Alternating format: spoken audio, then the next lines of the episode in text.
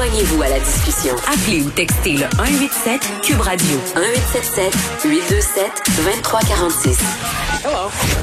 Vincent Dessureau est là. Salut Vincent. Salut. Bon, évidemment, on va diffuser ce point de presse euh, à 17h, mais avant, on va faire un petit retour euh, sur ce que dit la directrice de la santé publique de Montréal, Mylène Drouin, qui s'est exprimée euh, cet après-midi. Oui, parce que là, reste qu'on va parler beaucoup de Montréal. Là, tout le monde va être en rang. Il y a des requins, mais les requins sont à Montréal. Oui, les requins les sont requins à Montréal. Sont J'ai reçu certains messages d'ailleurs de mes amis en région là, qui disaient, bon, là, enfin, nous autres, si vous restez à Haut-Rouge, les Montréalais. Ils s'en sont privés longtemps pour nous. On peut, on peut, on peut bien faire ça. Mais nous, je rappelle que Montréal, on est depuis, je veux dire, depuis bien plus longtemps que le Bas-Saint-Laurent, par exemple, en zone rouge, fermé. Nous, là. Eux, le restaurant a fermé là, fin décembre, puis là, ça ouvre. Nous, euh, c'est fermé depuis septembre, c'est pas prêt de rouvrir. On est jaloux. Et on n'a pas la moindre compassion de personne. Ouais, euh, alors, c'est ça. Alors là, maintenant, c'est réglé. Vous allez être orange. C'est ça. Euh, et nous, on va bon, essayer de gérer ça ici. La, la, la, les, ça se stabilise quand même à Montréal au dire de Mylène Drouin, mais évidemment, les variants s'inquiètent. Là, on se répète un peu.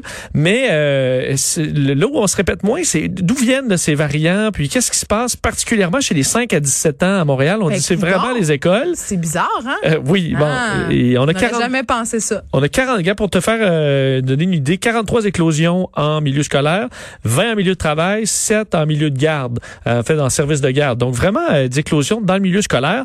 D'ailleurs, pour essayer de lutter contre les variants, maintenant, on calcule comme une éclosion. Là, on déclenche le protocole éclosion dès qu'il y a un cas de variant. Si un cas de COVID normal, ça prend quelques cas avant que ce soit une éclosion.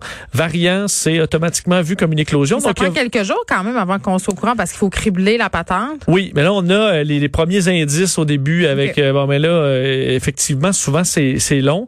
On a 26 de ces éclosions, que c'est un cas là, avec un variant. Euh, et ça touche, là, enfin, on, et ça augmente. On parle de, il y a pas si longtemps, là, en 7 jours, on était autour de 5% que c'était des variants. 10 ensuite, là, on est à 15% où c'est des variants. Donc, on voit ces deux courbes-là, une qui baisse, une qui monte, ça nous inquiète.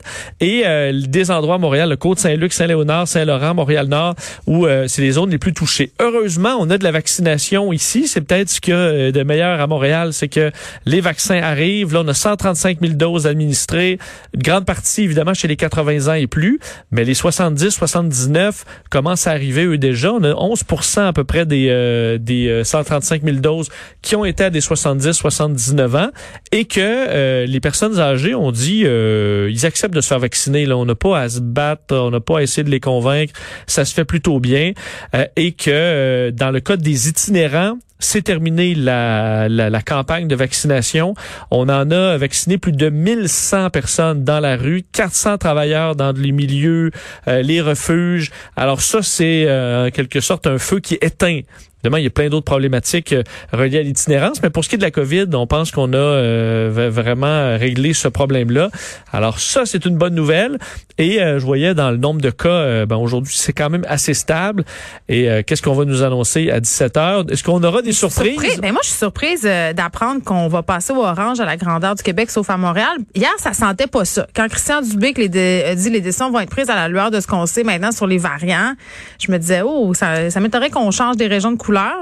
Ouais, et moi j'ai l'impression qu'on va en passer en orange parce qu'on sent qu'on va perdre l'opinion publique si on le fait pas. On l'a déjà perdu un peu. Euh, ouais, que ça c'est vraiment trop limite, mais qu'on va dire, regardez, c'est désolé pour les restaurants, euh, vous allez devoir remplir vos frigos si vous voulez rouvrir, et ça se peut que dans trois semaines, si on a une éclosion de variants britanniques puis que ça part en fou, Ouais. on va vous refermer là.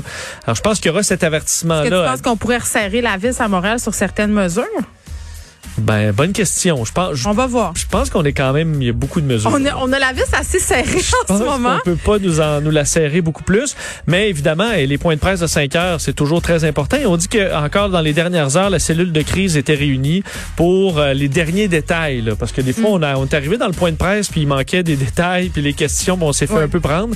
On essaie d'éviter ça. Alors, bien hâte, on va diffuser évidemment le point de presse Ouais. euh, sur nos ondes. On va t'écouter avec Mario tantôt. On va d'ailleurs euh, t'écouter demain à 13h parce que tu vas prendre la barre de l'émission. Oui, bon demain congé. Et après-demain, je vais en profiter. Je vais pas essayer d'oublier un peu les variants.